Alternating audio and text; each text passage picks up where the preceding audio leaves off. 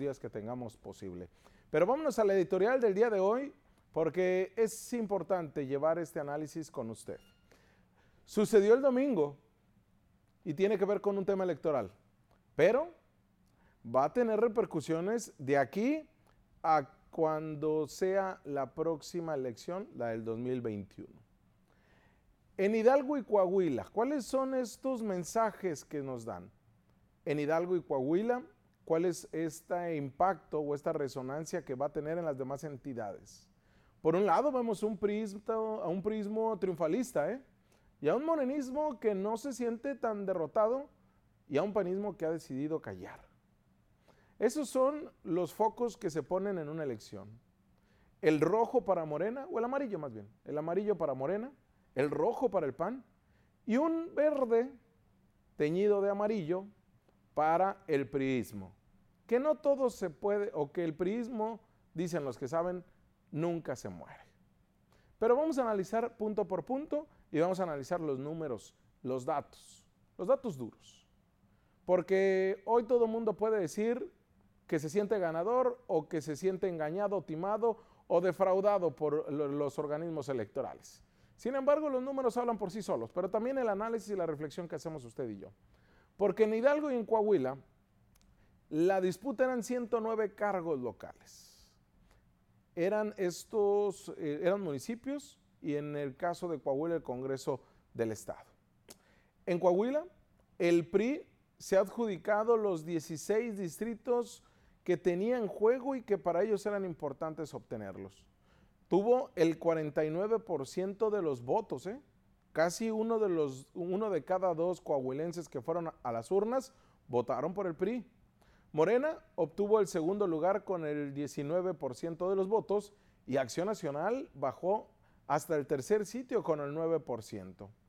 El tiro acá es que se trata de una de las participaciones más bajas en Coahuila, con menos del 40%, aunque, muy, aunque no es tan mala como se pareciera. Hay que recordar que en Baja California la última elección que tuvimos y que incluso fue para gobernador, no alcanzamos ni el 30%. ¿eh?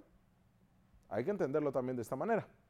La disputa todavía sigue en nueve distritos electorales como en La Laguna, en Piedras Negras, en Acuña y Sabinas, que quizá se irán hasta tribunales. Y ahorita le voy a hablar de esto. Porque tiene que causar Estado, porque son datos preliminares, porque apenas fue lo que arrojó este programa de resultados preliminares, el famoso PREP. A partir de este miércoles iniciará el voto por voto en cada uno de los consejos distritales para después que cause Estado y que el propio Instituto Estatal Electoral de Hidalgo y de Coahuila determinen quiénes son los ganadores de la contienda para que después se vayan a tribunales y a tribunales lo defina.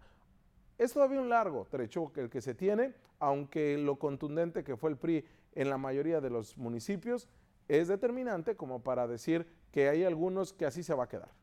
Porque mire, eso pasa en Coahuila. Mientras en Coahuila la disputa es PRI Morena, ¿eh? El tiro es entre PRI Morena, el PAN está abandonado y relegado, y ahorita les voy a decir cómo posiblemente va a quedar el Congreso del Estado coahuilense. Pero en Hidalgo fue contundente el PRI, aunque se dividieron municipios. Para el partido tricolor, fueron 32 municipios de los 84 que estaban en disputa. El PRD consiguió siete municipios. Morena seis. Por eso le digo, ¿eh? Hay quien dice, no, pero es que Morena se quedó el de mayor población. Pues sí, pero tuvo nada más seis. Seis de los 84. 32 el PRI, ya le decía. Y también quien obtuvo seis fue el PRD y PAN, que fueron en coalición en algunos municipios. En solitario los partidos PAN, Nueva Alianza y Encuentro Social obtuvieron cinco cada uno. ¿eh? igual también fue una derrota estrepitosa para el panismo en Hidalgo. Así que PAN, Nueva Alianza y el PES obtuvieron cinco municipios cada uno de los 84 que estaban en juego. La coalición PT, Partido Verde, Morena y Encuentro Social también obtuvieron cinco. El PT solo consiguió cuatro y Movimiento Ciudadano y el Partido Verde tres cada uno. Así se dividieron un estado que tiene muchísimos municipios, 84. Pero el gran ganador sigue siendo en números, el PRI. En comparación con los resultados de la elección del 2016, los priistas que ganaron en estos 22 ayuntamientos, todos ellos rurales, en 2016, en esta ocasión aumentó su presencia en otros 10 más. Y además que tuvo presencia y recuperan Pachuca. El PAN, que en 2016 logró el triunfo en 17, convirtiéndose en la segunda fuerza política, ahora se desplomó hasta el cuarto lugar con tan solo cinco alcaldías. Pese a las expectativas de ganar en más de 20 municipios y se alzaban las manos, los morenistas, solo ganó en seis. Por eso también es sí obtener una como segunda fuerza, sin embargo, pues sabe a derrota. Pero aún así, Morena, realmente en números como está ahorita, se convirtió en una tercera fuerza, fuerza electoral. ¿eh? En Coahuila, el abstencionismo fue del 60% y en Hidalgo mayor al 50%. Ese también es un ingrediente en considerar, sobre todo a nivel local. A nivel nacional nos dice también algo, que no importan tanto las elecciones locales, que cuando están en juego la del presidente como en 2018, fueron más contundentes.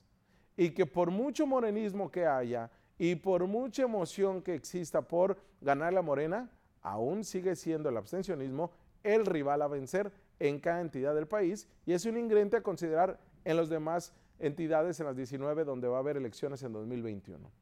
El presidente nacional del PRI, Alejandro Moreno, celebró que la gente votara en libertad, dijo, y que su partido haya recuperado la mayoría, al perfilarse como el triunfador en los comicios de Coahuila y en Hidalgo.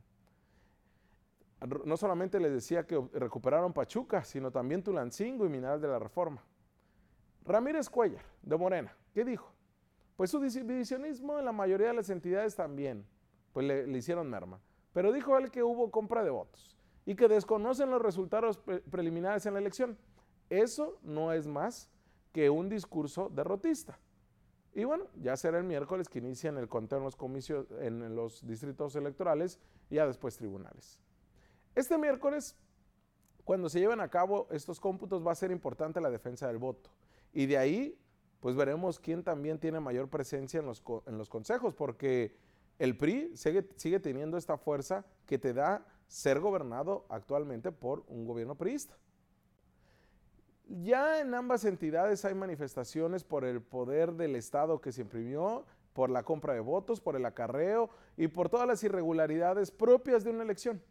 Y así cuando Morena tenga el poder, como acá en Baja California en 2021, va a haber igual de irregularidades, ¿eh?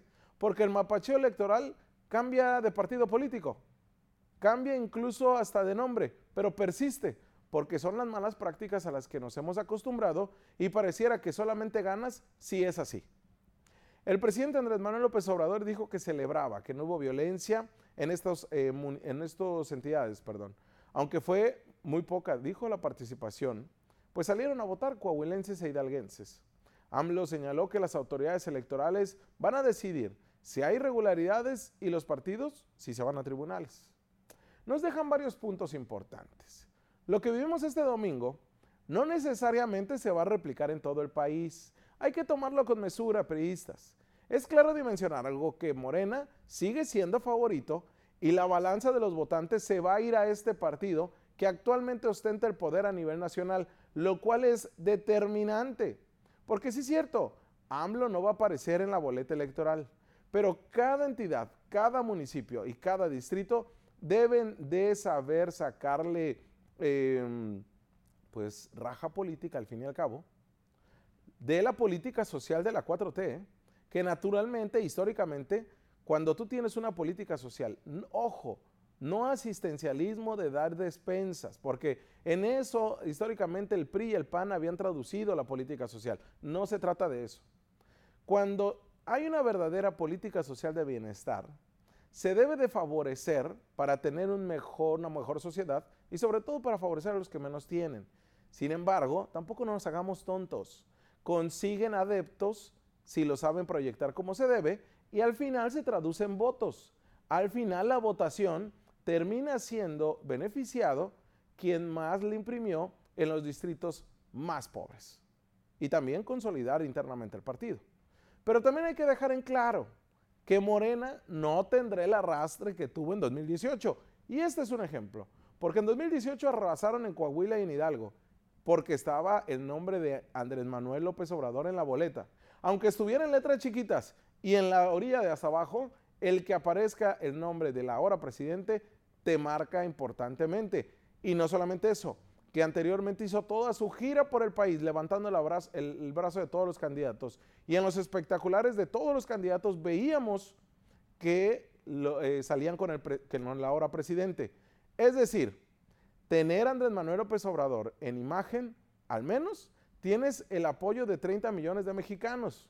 Y eso en votos es demasiado atractivo, sobre todo porque nuestros niveles de participación ciudadana son bajísimos. ¿Qué pasa también? El PRI refrenda su dominio histórico, hay que decirlo, en estas entidades que han sido priistas. Y ahí el morenismo tendrá que tener esta demostración de fuerza, que si bien es cierto, Morena duplica sus votos y se consolida como la primera fuerza de oposición desplazando al PAN, pues aún así tiene que trabajar más, porque el mismo PRI no va a soltar ese hueso, y más cuando ya se saben que puede vencer al morenismo y sus problemas y sus broncas internas. El PAN tiene que desdibujarse, reestructurarse y obviamente sin Marco Cortés a la cabeza. Tanto daño les están haciendo los liderazgos de antes y sobre todo a cuestas de todas las broncas que se carga el panismo con Genaro García Lunas, con Calderón y con todas las broncas internas. Carlos Bravo, investigador del Centro de Investigación y Docencia Económicas del CIDE, señaló que el morenismo llegó al día de la elección con una retórica triunfalista sin tomar en cuenta en las encuestas y que no correspondió tampoco con los resultados. Por ello consideró que es una victoria incontrovertible para el PRI. ¿Tuvo soberbia Morena? Claro. Una mejora eh, con sabor a derrota para Morena y una derrota sin matices para el PAN, aseveró este investigador. Mire, para que se dé una idea de cómo estaría el escenario en los congresos locales, la actual conformación del Poder Legislativo en Coahuila es de 10 diputados del PRI, 9 diputados del PAN, dos diputados de Unidad Democrática de Coahuila, este de partido local, dos independientes y una diputada de Morena, así como una diputada del PRD. La posible conformación de la próxima legislatura de Coahuila, pues aunque los datos son contundentes, todavía debe causar estado la elección, son 16 diputados del PRI, 5 diputados de Morena, 2 diputados del PAN, 1 diputado del UDC, de este partido local, un diputado del, del Partido Verde. ¿Qué quiere decir con estos números? Para ponerlo más fácil. El PRI en Coahuila, en el Congreso, sube seis escaños. Morena sube cuatro espacios. El partido local UDC baja uno. Se esfuman los independientes y el PAN le duele tanto porque sufre un duro golpe al bajar siete curules. Van a tener que tratar de ganar en litigio lo que no se, no se pudo ganar en las urnas Morena y eso va a ser todavía más derrotista. Coahuila y Hidalgo son los únicos estados que tendrán votaciones este año como parte del calendario que aglutinó todas las elecciones en 2021, las locales y las federales. El próximo 4 de junio se celebrarán las elecciones más grandes de la historia del país y en las que actual, en el actual mandatario federal se juega gran parte de su apoyo y del respaldo. Y ahí veremos si AMLO decide adiós a Morena y busca crear otro partido. ¿eh? Pero bueno, hasta acá este análisis. Nosotros vamos a una pausa comercial y regresamos porque tenemos más información y más análisis como este.